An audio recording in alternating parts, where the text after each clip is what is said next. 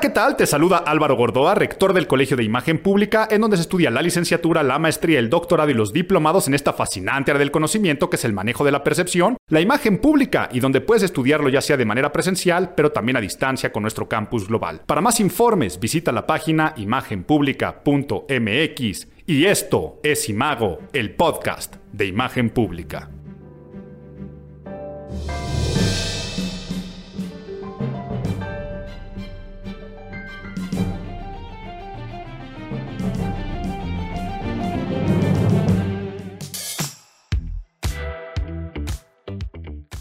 Junio, junio, mes de junio, mes en el que cada vez que es junio pienso yo en matrimonios, pienso en uniones, pienso en partos y me van a decir Álvaro, ¿por qué tu mente funciona de esta forma? Pues como freak de la semiótica, yo cada vez que me dicen junio pienso en el supuesto origen mitológico de la diosa Juno, esta diosa eh, hija de Saturno, que era la de los matrimonios y que era por lo tanto también de la fecundidad y de muchas otras cosas. Y es por eso que vamos a hablar de, yo creo que el matrimonio más importante dentro de la imagen pública y un matrimonio que no tiene división, que no se presta a divorcio, pero si ya empecé un poco de freak de la semiótica, antes de que me vayan a debatir en algún aspecto, sí, Sé que hay muchos orígenes o historias en torno a junio. Hay quien dice que parte del fundador de la República Romana, de Junio Bruto, otros que dicen que era el mes donde, que yo soy también partidario de esa totalmente, de, de, los jóvenes, ¿no? Porque en el Imperio Romano era el mes que también estaba dedicado a los jóvenes y no forzosamente a esta diosa Juno, sino que tiene que ver con los jóvenes y por eso le seguía a Mayo, el de los mayores. Pero te digo que me estoy perdiendo un poco porque mi cerebro se fue a la parte matrimonial y me centro en uno de los matrimonios más importantes que les digo tiene que haber dentro de la imagen pública y es el matrimonio de permeabilidad de imágenes entre personas e instituciones. ¿A qué me refiero con esto? Sin mayor preámbulo, vamos a ponernos nerds. Get those nerds! Nerds! Nerds! Dentro de las reglas de la imagen pública, las reglas inviolables del juego, los axiomas de la imagen pública, así le llamamos de manera teórica en el Colegio de la Imagen Pública, hay dos axiomas que hablan de la relación que hay entre las personas y las instituciones. Son el axioma 12 y el axioma 13 que dicen que la imagen de la titularidad permea en la institución, es el 12, y el 13 que dice que la imagen de la institución permea en sus miembros. Empecemos desmenuzando y entendiendo la palabra permear.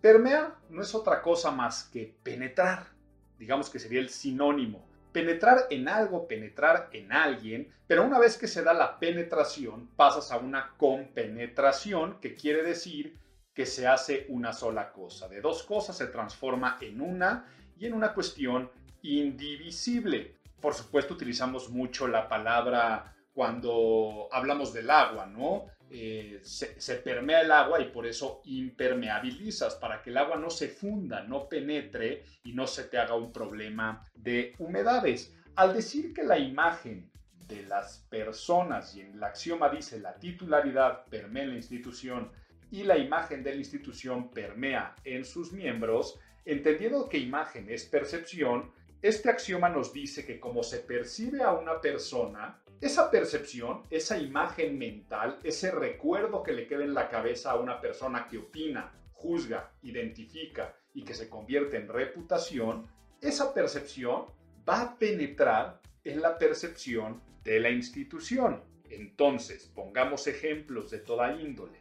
La imagen de un empresario o empresaria de esa persona va a afectar y va a permear, se va a compenetrar en la imagen de sus empresas, de sus negocios, pero también la imagen de un presidente, una presidenta en su país. Pero aquí, por favor, pongan atención porque no es solamente el dueño o el presidente o presidenta que acabo de mencionar, es cualquier persona que haga una representación de esa institución. O sea, ejemplo, la imagen de un diputado o diputada afecta la percepción de todo el gremio, de todo lo que es la institución diputados.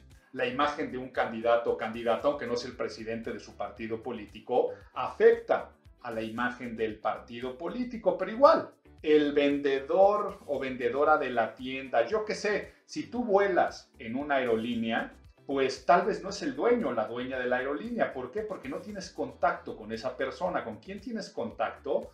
Con quien te atiende en mostrador, con quien te hace el abordaje, con eh, pilotos, con personas que se dedican a los sobrecargos, asistencias de vuelo, si se te pierde una maleta y vas a pedir ayuda a un mostrador o hasta para la venta de boleto en el call center, todas esas personas se dejan de llamar como se llaman y se empiezan a llamar como se llama la aerolínea. Por lo tanto, si ellos tienen un buen trato contigo, los percibes bien, esa buena percepción se permea a la institución. Qué buena imagen de esta aerolínea, por el ejemplo que aquí tomé. Pero si una persona, ejemplo, del, call center o en mostrador o asistente de vuelo, te atienden mal, la mala percepción de la persona permea la institución. Tú no dices mugre este, Susana o mugre Raúl, aunque lo diga su, su nombre, ¿no? Ahí este, iba a decirlo en inglés name badge, pero me salió aquí el anglicismo, no sé cómo le decimos a este tipo de su identificador, su gafete ya para no meterme yo aquí en cuestiones de lenguas. Tú no vas a decir mugre Susano, mugre Raúl, vas a decir mugre aerolínea. ¿Quedó claro? Lo entendimos, pero ahora también funciona que la imagen de la institución permee sus miembros. Si tú dices, yo trabajo para, y ahí pone el nombre de cualquier compañía, regreso, oye, es que yo soy piloto, sobrecargo o vendedor en, y el nombre de la aerolínea, la imagen de la aerolínea permearía en ti. Al igual que cuando tú dices yo soy mexicano, la imagen de México permearía en ti o del país del que seas, ¿no? Cuando alguien dice yo soy diputado, diputada, la imagen de la institución, del gremio de los diputados, permea en esas personas.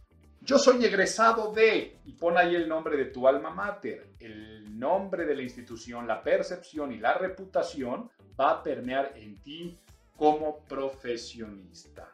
Ya que entendimos esto, es el matrimonio indivisible, inseparable, del que vamos a hablar yo creo casi durante todo este podcast, porque fue un mes de elecciones, fue un mes donde el gobierno también ha tomado algunas decisiones, fue un mes donde pues la imagen también de algunas instituciones muy grandes, por ejemplo Disney, nos va a dar muchos ejemplos para poder hablar acerca de este axioma de la imagen pública y sobre todo para crear mucha conciencia de esta unión, de cómo la imagen de las personas permea las instituciones, la imagen de las instituciones permea en sus miembros.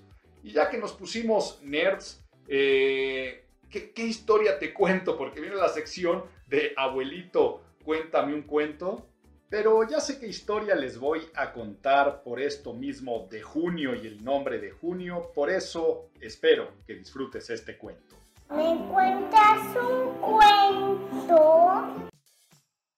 Lucio Junio Bruto, tal vez si te gusta la historia, sabes que estoy hablando a quien se le conoce como el fundador de la República Romana pero la historia que quiero contarte es una historia muy relacionada con la imagen pública. ¿Por qué? Porque sabemos muy poco acerca de este personaje a nivel histórico.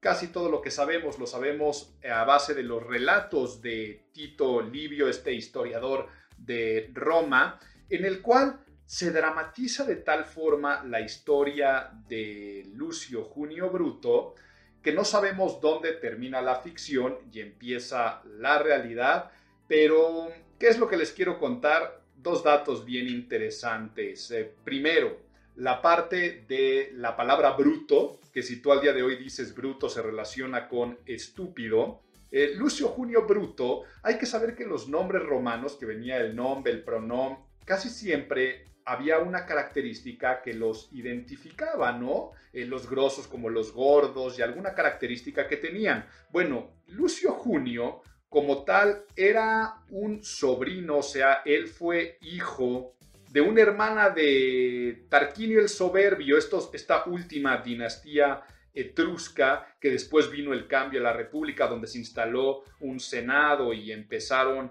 a tener ya otro tipo de, de clases aristocráticas convocadas ya por, por el Senado, donde empezaron a darse los primeros pretores y otro tipo de cargos que había, pero, pero no me pierdo. O sea, antes de esto estaba este personaje, este personaje que lo ninguneaban, tanto su papá padrastro tío, que es quien se estaba haciendo cargo de él, como los hijos del mismo, ¿no? Que iban a ser los sucesores de Tarquinio el Soberbio.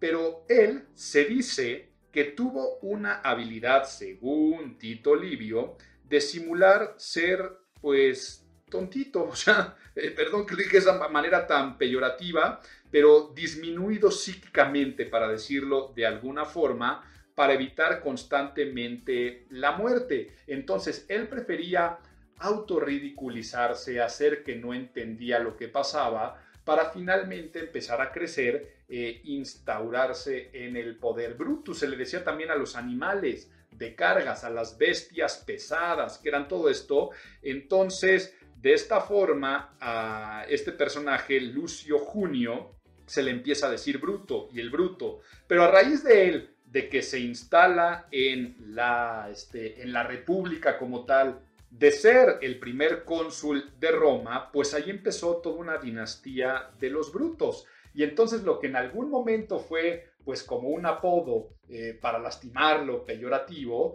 terminó siendo el nombre de su gen, de su gente y de su descendencia, al grado que si sabes un poquito de historia y nos vamos muchos siglos después de la instalación de la República, cuando viene el imperio, cuando viene la dictadura de Julio César, Finalmente, quien acaba conspirando contra Julio César, quien acaba eliminando todo el legado del mismo, fue otro bruto.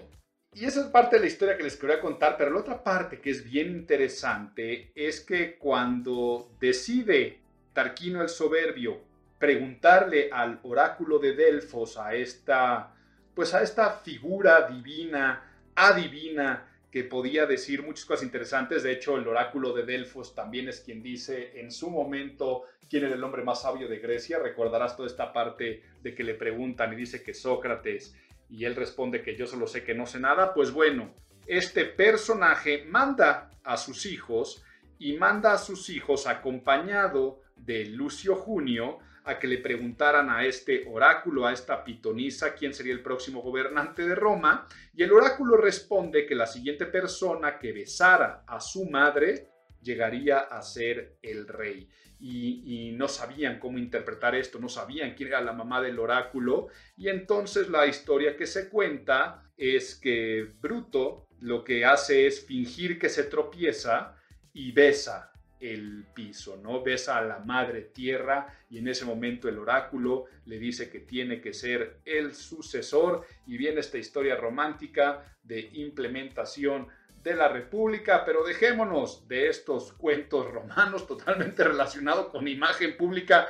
¿Cómo habrá sido la historia? ¿Qué es lo que habrá pasado? No sabemos, nos llega la historia de la boca de Tito Livio, pero es interesante porque la gran mayoría o mucha gente dice que este mes se llama junio en honor al fundador de la República Romana, Lucio Junio Bruto, ya sea que tú decidas si es por la diosa Juno, si es que era para los jóvenes o por esta historia que te acabo de contar.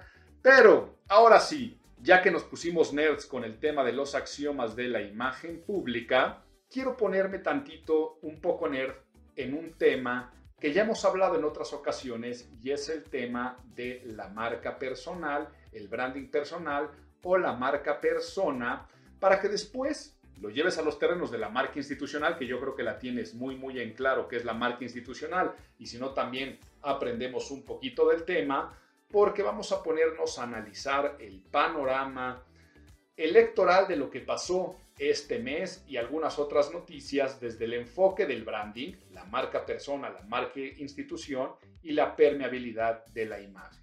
La marca personal no es otra cosa más que, así te van a decir los libros de texto, por ejemplo, em, uno de los más citados e ideados por Tom Peters en el concepto de personal branding o el trabajo de Dan Schwabel. Todo esto te lo puede resumir de una forma extremadamente sencilla, como que el personal branding o la marca personal, este concepto, es la huella que dejamos en los demás. O sea, esta impronta que se queda grabada en alguien más. Si hemos hablado que imagen e imagen pública es percepción, o sea, el recuerdo que se queda de algo o alguien, podremos decir qué diferencia hay entre imagen personal, la percepción que se tiene de una persona, el recuerdo que se queda de una persona, y marca personal o personal branding, que es la huella que dejamos en los demás, pues te vas a dar cuenta que la conclusión es que ninguna. O sea, finalmente, branding personal o marca personal es una forma donde se le ha llamado también a lo que estudiamos los consultores de imagen pública cuando únicamente nos enfocamos en individuos, en personas. Pero finalmente es lo mismo.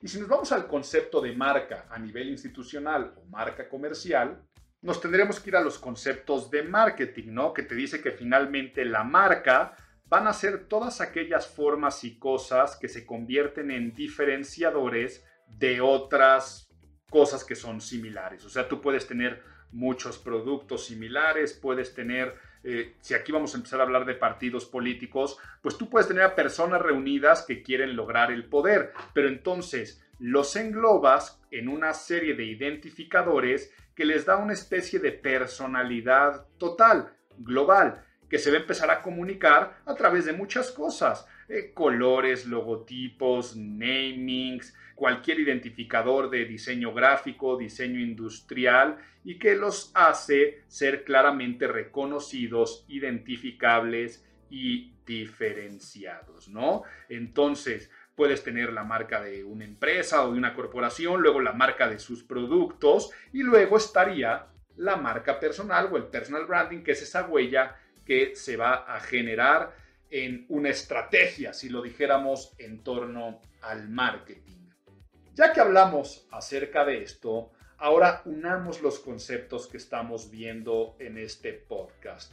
Por un lado, la imagen de la titularidad permea en la institución. Si lo llevamos al concepto de marca, la marca personal o el branding personal afectará al branding institucional y dentro del institucional, ya sea al de la corporación como tal o después también a la parte de sus productos. Y luego a la inversa, la marca institución va a afectar a la marca persona. Es como el famoso dime con quién andas y te diré quién eres. Es como te diré dime dónde estás afiliado. Entonces, un jugador de fútbol que entra a un equipo, la marca institucional en ese momento afecta al personal branding y puede subir o bajar los bonos. Es como cuando un artista se cambia de disquera o de televisora o algo que del tema que, que iba a abordar aquí durante las noticias, pero lo digo, ¿no? En el mundo del golf acaba de haber algo muy disruptivo que se crea una nueva liga con un excelente branding. A través de un fondo árabe de dinero se crea la Live Golf de podemos pensar que de qué significa L-I-V, pero la realidad es que es 54, que es lo que tiraría un golfista si hiciera birdie, quiere decir un tiro abajo de lo que tiene que hacer en cada uno de los 18 hoyos, y a través de dinero se está llevando a muchos personajes relevantes y la PGA, digamos que la liga más importante, con celo los está bloqueando y no los está dejando jugar, y hay mucha controversia al respecto. Iba a hablar de esto dentro de las noticias, pero creo que aquí es prudente para que entiendas y termines de entender el concepto de lo que estoy hablando. Está muy bien armado. O sea, ¿a qué me refiero con esto? El nombre, pero después hay un draft donde hay equipos, donde hay capitanes que seleccionan y hay eliminatorias y hay bolsas individuales y bolsas por equipo, pero se hacen como pequeños equipos. Y cada equipo, por torneo, crea su branding. O sea, quiere decir que cada uno de estos equipos le pone nombre a su equipo, le ponen un logotipo. Entonces, a nivel merchandising, para la venta de gorras, artículos deportivos, seguimiento mediático, está extremadamente interesante. Desde poner como presidente de esta liga a uno de los golfistas más emblemáticos de la historia, a el tiburón Greg Norman. Y ya desde ese momento empezamos a hablar, ¿no? Una marca persona, Greg Norman, avala una nueva liga y empiezan a llevarse a personas claramente interesantes dentro de la industria del golf. Se dice que Tiger Woods rechazó una oferta de un billón de dólares, pero muchos otros eh, ganancias irreales nada más por participar por este fondo árabe. ¿Qué es lo que está pasando con esta situación? Pues bueno, que hay controversia desde que es que es un fondo de los Emiratos Árabes donde desigualdad eh, en torno a género, quiere decir no hay mismas oportunidades para la mujer, donde la homosexualidad sigue penalizada, donde hay tantos rezagos de cosas. Entonces, ¿cómo es posible que se acepte dinero de un fondo árabe? Son los mismos dueños de equipos de fútbol muy conocidos. Ya estamos viendo ejemplos de permeabilidades, cómo la imagen de una institución, un país, puede afectar la imagen de un fondo, finalmente un fondo comercial, y luego afectar la imagen de otra marca que es esta nueva liga, y luego afectar la imagen de los golfistas. Pero en inverso, la buena imagen de los golfistas genera una buena imagen de la liga y más quieren pertenecer. Entonces está esta cuestión de debate porque por el otro lado, la PGA ha respondido de esta manera tan rencorosa como, pues ahora expulso a los golfistas que se fueron a la otra liga pero entonces en el momento que los expulsa también se ve afectada en algunos aspectos la imagen de la PGA, unos están a favor, otros en contra, pero hay desde comentaristas deportivos, entonces si un comentarista deportivo da un aval a la nueva liga, pues entonces se toma esa declaración como que la liga es buena. Y este mes fue el US Open de golf, que es totalmente independiente y pueden participar quien quiera, y ya se estaba viendo como una pelea entre los representativos que le dio mucho sabor a los que nos gusta el golf. Pero lo que te decía es un tema que iba a analizar en las noticias, ya lo analicé, pero es para que tuvieras ahora tú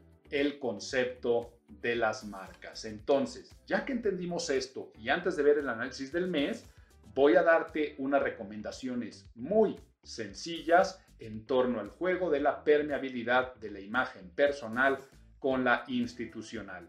Toma nota.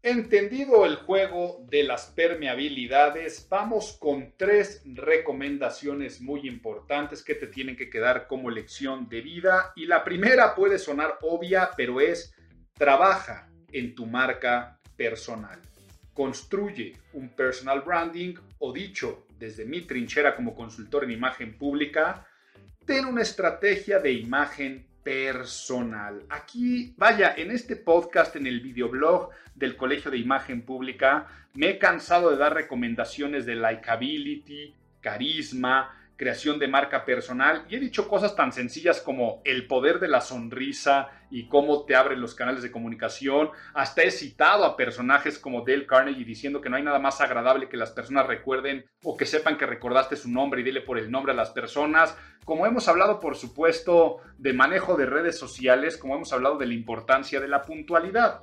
Ahora, ¿qué es lo que quiero decirles el día de hoy? Mientras más trabajes tú en tu marca personal, y ahí van eh, eh, elementos de imagen verbal, imagen profesional, imagen física. O sea, el simple hecho de que si tú trabajas para una compañía y luces mejor físicamente y al decir mejor, más coherente a la representación de esa compañía, va a ser mucho más fácil que crezcas dentro de ella. Al día de hoy las instituciones para los puestos ejecutivos de poder de verdadera importancia no solamente es el resultado del colaborador o la colaboradora, sino también están viendo ese otro atributo representativo. Si esta persona tiene que dar un discurso, si la vamos a poner en una sala de juntas, si tiene que ir a comer con unos clientes, ¿qué dicen sus redes sociales? ¿Qué fotografías aparecen de él o de ella cuando googleas su nombre? Entonces, si tú te conviertes en un asset, en un atributo, importante a nivel personal, si tienes un muy buen manejo de tu imagen digital, si lo que aparece cuando googlean tu nombre son contenidos interesantes, va a ser más fácil que consigas trabajo porque hoy es normal que googleen el nombre de las personas cuando las van a contratar. Ahora, si ya trabajas en la institución, empieza a ver los diferenciadores de tu marca persona con lo de tus pares, porque habrá un momento donde les van a dar un ascenso. Y ese ascenso van a podérselo dar a una persona o a la otra, a ti o a tu compañerito o compañerita. Si tú tienes una mejor representación semiótica en temas de imagen física, quiere decir, luces más como director, directora o gerente o el puesto que aspires, es más probable que te den a ti ese puesto. Entonces, todo lo que sea sumar a tu branding personal, ya hay cosas que son habilidades. O sea, yo, es, es lógico que si tienes un mejor manejo de algún software o si hablas algún idioma, todo eso genera tu, tu, potenciación en torno a la percepción que se tiene de ti. Pero hay otros detalles que son extremadamente sencillos, eh, como puede ser el networking ocupacional. Hemos hablado o he hablado también en el, en el canal de YouTube de la importancia de saludar, de hacernos ver, de la convivencia. Todo lo que va a ser trabajar en tu marca personal va a ayudar. Y pasa lo mismo en las elecciones. Normalmente eligen al candidato o candidata que tiene uno, mejores y mayores niveles de conocimiento y segundo, mejores y mayores niveles de aceptación porque saben que la marca personal permeará a la imagen institucional y eso podrá traerles mayores votos. Segunda recomendación, cuida con qué te asocias a nivel institucional. ¿Y a qué me refiero con qué te asocias? ¿Con qué marcas a nivel institucional estás haciendo relaciones y referencias? Porque con esto, al decir cuida, tú tendrás que darte cuenta que habrá algunas que podrás explotar y otras que tendrás que ocultar, sin mentir. ¿A qué me refiero ocultar? Puede ser que tú le vayas a un equipo de fútbol. ¿Qué percepción se tiene de ese equipo de fútbol? ¿Es coherente que te asocies constantemente con ese equipo de fútbol? Y lo digo con algo tan coloquial porque cuando gana o pierde un equipo de fútbol, siempre te acuerdas de quién es el fan, ¿no? De quién era el hincha y ya sea que lo felicitas o lo molestas. Pero sí, puede haber equipos de fútbol que tengan algún halo que ayude o que no ayude, o incluso el fútbol en general está bien ligado a las percepciones que quieres tú comunicar. Y así entonces, ahora vete a la política. Es bueno que estés manifestando tus filias y fobias políticas, que tú digas, yo soy partidario de este partido y que en tus redes sociales digas miembro de tal partido, si es que no estás tal cual involucrado en la vida política y estás en la vida profesional. Pero igual podríamos hablar de religión. ¿Tus convicciones religiosas ayudan? ¿No ayudan? Y aquí si te estás dando cuenta, no estoy diciendo que sea bueno o malo, tal vez excelente que en algún contexto te liguen con un equipo de fútbol, con una religión o con un partido político, pero tal vez en otra puede ser negativo. Y ahora lo mismo, desde tus gustos musicales, ¿qué percepción se tiene del género te van a asociar? Porque si bien no es una institución como tal, sí es como un gremio, es como un movimiento, es como una cultura. Si tú te asocias con el reggaetón, la institución, abro cierro comillas, reggaetón, se permearía en ti. Y si tú usas esa estética, estarías hablando que eres una representación de esa institución. Espero que lo vayas entendiendo porque pasa lo mismo, ¿no? ¿Cuántas veces un apellido es una institución que se le percibe de una forma, de una familia, de algún familiar en particular, puede abrirte puertas por prejuicios positivos? Ah, es que es de la familia, como si hablábamos de la antigua Roma, es de la gen, no sé qué. Como eso también puede cerrarte puertas por el simple hecho de ser de ese grupito, de ese clan, no eres aceptado o aceptada. Por eso decía, cuida mucho con qué te asocias. Y no dije quién, porque estamos hablando de una percepción a nivel institucional. Y tercero, yo sé que me escuchan muchísimos emprendedores, emprendedoras, gente que tiene empresas y que como visionarios, como personas que ponen su capital y sus canicas en una idea que quieren que tenga mucho éxito, no se les olvide invertir en el capital humano que los va a representar. ¿Y a qué me refiero con esto? Si tú vas a contratar a alguien que va a hacer un trabajo que puede ser desde el más staff operativo de asistencia, alguien de limpieza, alguien de vigilancia, alguien de recepción, hasta un puesto más alto, comercial o directivo, tienes que cuidar muchísimo su branding personal. Por lo tanto, dales herramientas, capacítalos en el uso de la palabra, en manejo de imagen digital, invierte en que puedan tener un guardarropa eh, con alguna categoría de lo que tú quieras comunicar o simplemente sensibiliza y ten manuales de normas de conducta y apariencia porque se convierte en este círculo que debe ser virtuoso de que la imagen de ellos es la imagen de la institución. Si ellos tienen buena imagen, la institución tiene buena imagen. Si la institución tiene buena imagen, ellos se les van a abrir las puertas porque van a ser mejor percibidos, convirtiéndose en una gran abundancia. Pero ahora sí, vámonos directamente con el análisis de este mes que prometí hablaríamos de estos matrimonios que no se pueden dividir, de imágenes que se permean.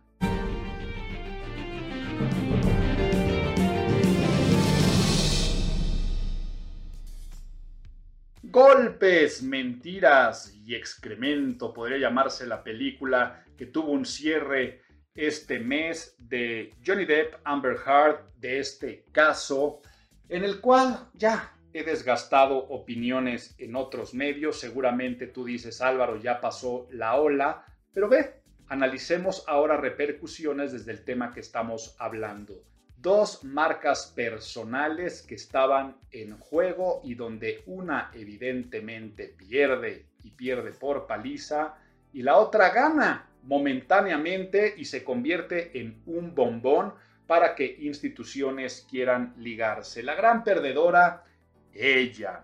Ella porque sabemos que desde pues la mala asesoría legal que tuvo, el, meme en el que se convirtió, o sea, finalmente quienes enjuiciamos muchísimo también fue la sociedad en general, riéndonos de que si a su perro le picó una abeja, por supuesto la, la declaración está escatológica de que le, le, le defecó en la cama, como cualquier otra cuestión que hayamos visto que se haya hablado aquí, eran manchitas al expediente, bueno, y a las sábanas de Johnny Depp que se, que se le iban quedando. Al final ya viene este veredicto donde ella sale como culpable y nada más de salir culpable y de quedarse con menos 15 millones de dólares que tiene que pagar y endeudada, empezamos a ver la fuga de instituciones y personas que nada más estaban ahí con ella pues por cuestión moral, este, tú eres inocente hasta que no se demuestre lo contrario, pero viene el veredicto y de entrada, ¿no? La película de DC de Aquaman, te borro por completo y vean simbólicamente lo que representa de lo que hemos hablando. Si tú sales en mi película y tú tienes mala imagen, por lo tanto, mi película tiene mala imagen y por lo tanto yo como productor, como director tendría mala imagen y yo como franquicia de superhéroes tendría mala imagen y así, nada más échate una googleada, la cantidad de marcas, contratos, proyectos que perdió. Y por el otro lado, Johnny Depp. Johnny Depp, a ver, Disney había tenido prudencia, ¿no? No le firmó una secuela de Los Piratas del Caribe, dijo que si bien no iba a borrarlo porque era imposible de las películas anteriores, estaba un poco hasta en discusión si se quitaba la, representación de Jack Sparrow en el juego de Los Piratas del Caribe, pero guardó prudencia Disney, nada más dijo, no haremos películas nuevas, no serás protagonista de más películas de Disney, pero pues finalmente ahí hay un juicio, ¿no? Y hay cosas que todavía faltan. Johnny Depp declaró que ni aunque le ofrezcan lo que le ofrezcan, regresa a Disney por el trato que le dieron y por no haber creído en él. Pero por supuesto Disney ya está haciendo todas sus labores para poder regresar, regresar a trabajar con este gran personaje que ahora las marcas, los productores se le andan acercando nuevamente con la cola entre las patas muchos de ellos para que vuelva a ser imagen de sus productos, de sus marcas, porque él hoy, Johnny Depp, es una marca que se reposiciona, ¿no? Fue un branding personal muy golpeado, o sea, una imagen personal que venía muy golpeado por todas estas cuestiones lógicas de eh, creer este, las declaraciones de ella aunado a los movimientos de eh, Me Too y de violencia de género. Pero este triunfo personal, y aquí hablo de otra cosa, muchos hombres lo están tomando eh, yo por eso no me incluyo aquí de lo estamos tomando, lo están tomando como también un triunfo hacia un tema institucional o de representación gremial de género, ¿no? De decir, para que vean cómo no siempre el hombre es culpable. Yo soy un partidario que tanto hombres y mujeres tenemos nuestros atributos positivos y negativos y que todos como individuos hacemos cosas buenas y a veces nos equivocamos y no por una simple cuestión de género tendría que haber culpabilidades. Claro que también soy experto en imagen pública, en prejuicios y en estereotipos y también conozco de historia y de datos y sabemos que aplastantemente pues eh, si, muchos casos se repiten, pues hay algo detrás en cada caso, ¿no? Entonces entiendo claramente por qué la credibilidad debe estar de entrada eh, con, con, las mujeres por simple historia. Pero esto lo lleva entonces hasta que se convierte en una representación de la lucha también de cierta masculinidad en torno a credibilidad. Y ya que estaba con el caso Disney, una noticia que tal vez no, no hizo mucho eco y mucho ruido en general, pero que sí se viralizó este mes, fue de un colaborador de Disney que separa una pedida de matrimonio enfrente del castillo en su parque. El video lo que muestra es a un hombre con el fondo del castillo este de la Bella Durmiente que se pone de rodillas, abre una cajita con un anillo y en eso sale un individuo con el uniforme de Disney y sus orejitas y le da un caratazo en la mano, le quita el anillo y le dice, aquí no puedes, bájate de estas escaleritas, aquí sí puedes, rompiendo el momento romántico y de ilusión. Tuvo que salir del parque a disculparse y esta persona, pues por un lado dice, pues yo sigo órdenes, a mí me dijeron que ahí nadie se puede subir y sigo órdenes. Sí, el video lo, maneja este individuo de una manera muy soberbia, hasta sarcástica, eh, rompiendo este momento, pero pues eso afectó la imagen del el parque. Pero seguimos con este tema de marcas, personas, instituciones por las elecciones que se vivieron. Conclusiones. No queda la menor duda que la marca poderosa, morena, está generando avalanchas de triunfo por la simpatía que genera. Pero no es Morena, es Andrés Manuel López Obrador y es el mejor ejemplo de decir la imagen de una titularidad, Andrés Manuel, permea una institución que es Morena y la imagen de Morena permea en sus miembros candidatos que con bajísimo nivel de conocimiento terminan posicionándose en los primeros lugares. Si bien no es aplastante la ola este, guinda, sí nos da un indicio de lo que va a pasar en dos años si es que las otras marcas totalmente quemadas no se ponen las pilas. Y me refiero a la alianza PAN-PRI-PRD, marcas totalmente desgastadas, desdibujadas. La imagen del el PRI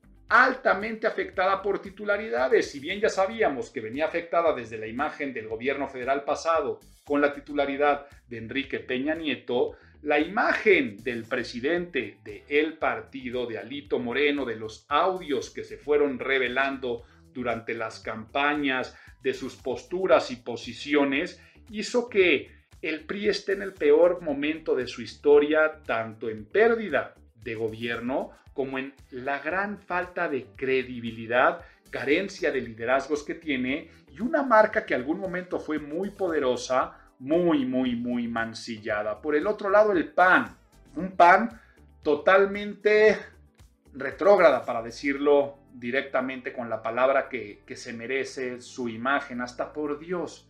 Se preocupan más si la película de Buzz Lightyear, Lightyear como se llama, hay un beso entre dos personajes femeninos que en estar poniendo la atención en ser un partido mucho más incluyente. Falta ese pan del año 2000 que traía pensamiento de derecha y de izquierda y de centro, cuando Vicente Fox, que traía el pensamiento religioso, pero también al más laico, al empresarial y también este, al trabajador y que traía al del campo y que traía también al de ciudad y que tenía al joven y que tenía al viejo. Es un pan que supo eh, abrir un poco más su ideología porque está totalmente desdibujado. Del PRD pues ni le gastamos saliva y de Movimiento Ciudadano, Movimiento Ciudadano tiene que saber que es una marca con potencial pero poco conocida. No ganó absolutamente nada ese domingo de elecciones, queda en un distante tercer lugar en todas las contiendas. Y aquí viene pues un aprendizaje que le tiene que quedar a el ego y celo personal de que se quieren ir solitos por la grande cuando la marca tiene potencial, pero no tiene este pertenencia en ningún sector. Y es que según encuestas eh, que tengo aquí en la mano de Mitofsky y de otras, mucho más de la mitad, o sea, casi el 65% del electorado no se identifica con partido político alguno. Yo no sé cuándo fue la última vez que pasó esto. Eh, la elección del 24 no podíamos decir que está definida, pues va a depender en, en gran medida de qué candidatos y de desde cómo se vengan las coaliciones y cómo se llamen estas en frente de la oposición. Pero estas marcas están altamente cuestionadas y por lo tanto la selección de candidatos va a ser muy importante porque en contraste con Morena, Morena lo, fuerte es la marca y la marca Andrés Manuel López Obrador. El candidato tal vez por eso va a ser más, como ya sabemos, al dedazo del presidente entre Adán Augusto López, el secretario de Gobernación, con Claudia Sheinbaum o con Marcelo Ebrard, que son los que están ahí los tres señalados, porque se va a apostar a la imagen de Andrés Manuel y se va a apostar a la imagen de Morena de la continuidad. Por lo tanto, no hay tiempo en dos años de crear una sólida marca eh, de partido. No es como en otros países que fundar un partido político es sencillo. Por lo tanto, ¿dónde está el secreto en la elección de los candidatos y la marca persona?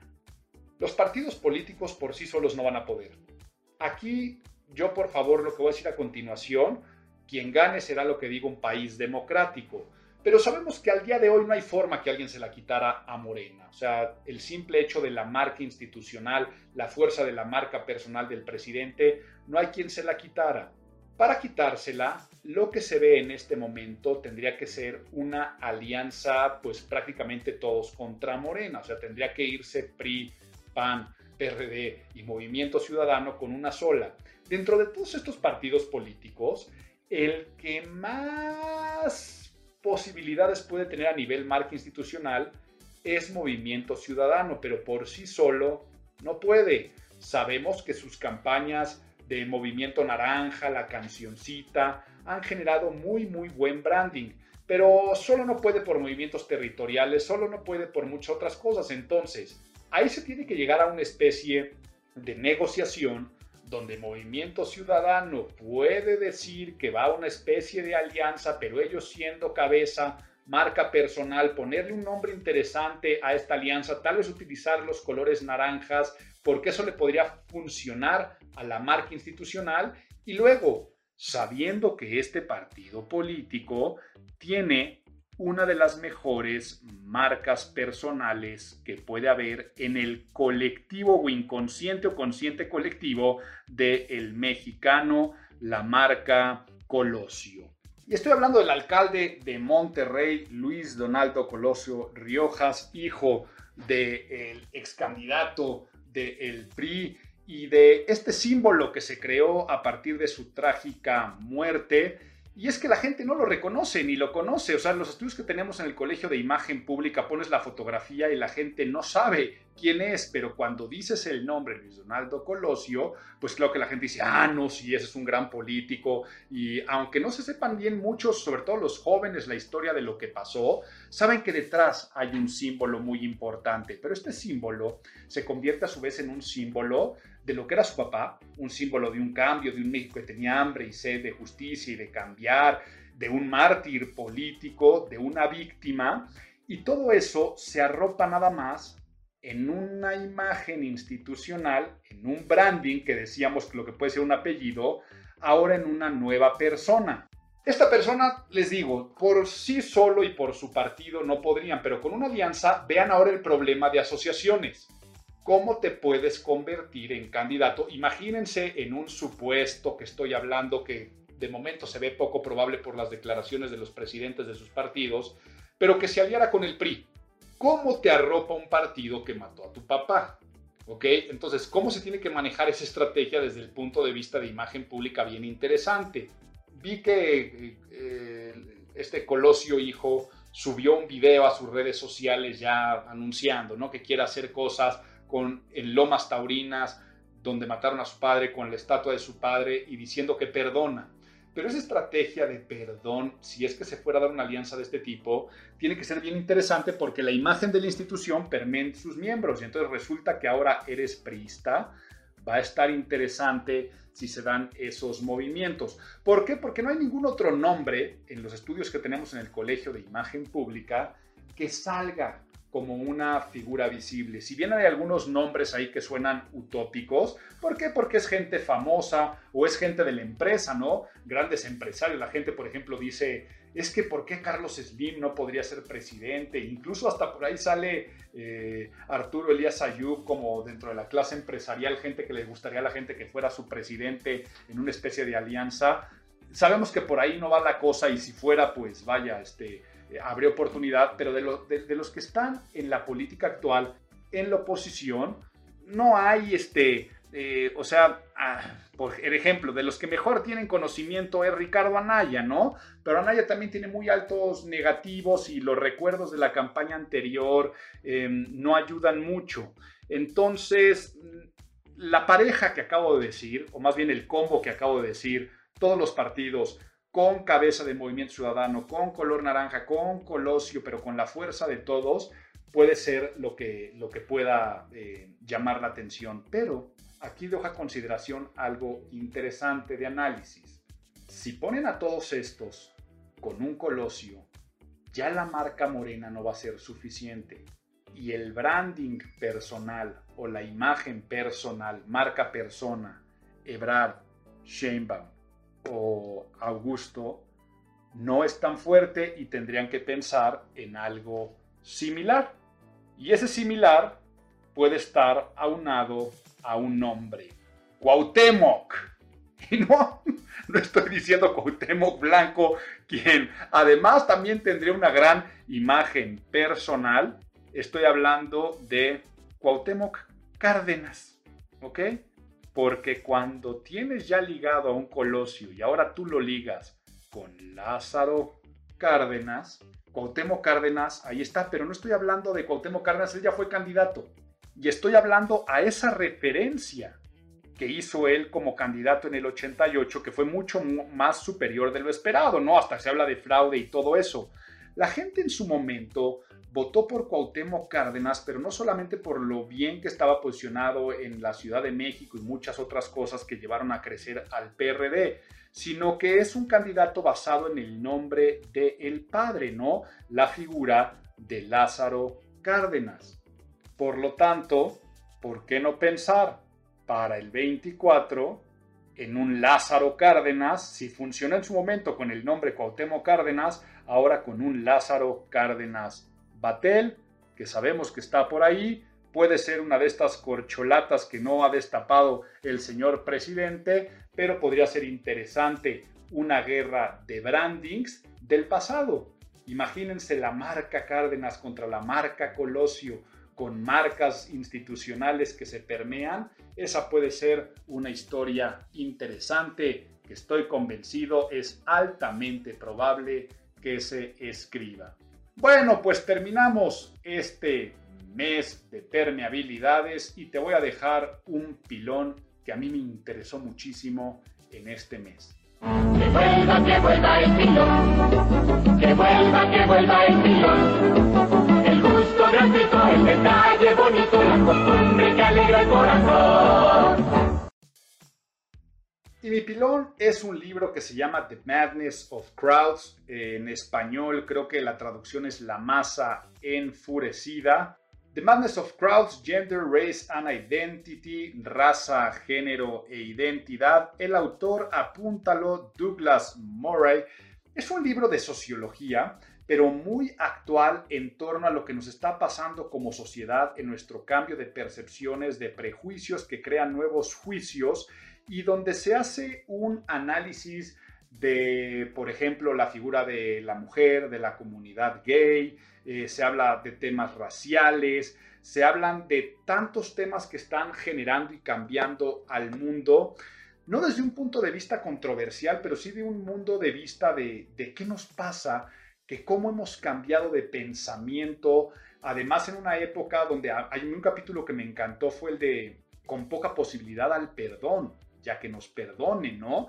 De cómo declaraciones que se hacían hace 20 años hoy pueden perseguir a alguien y hacerle perder un empleo o su reputación, porque en ese entonces lo que dijo pues era normal y sin decir que sea positivo o negativo, era la creencia de ese entonces. Entonces hasta pone un ejemplo, ¿no? Que si una persona hace 30 años, no existía Twitter, pero si hubiera existido Twitter, hubiera hecho una declaración de, este, un hombre no puede ser mujer, porque un hombre es hombre y no es mujer, que una declaración de ese tipo hoy, que sabemos que claro que sí puede haber una cuestión de identificación y de otro tipo de cuestiones, es algo que no se veía venir. Y pasa lo mismo con raza y pasa lo mismo con el feminismo, pero entonces lo analiza desde el presente, echándole vistazos al pasado y poniendo muchos ejemplos de cosas que pueden darse desde el punto de vista, otro que me gustó mucho, ¿no? De cómo habla de eh, los permisos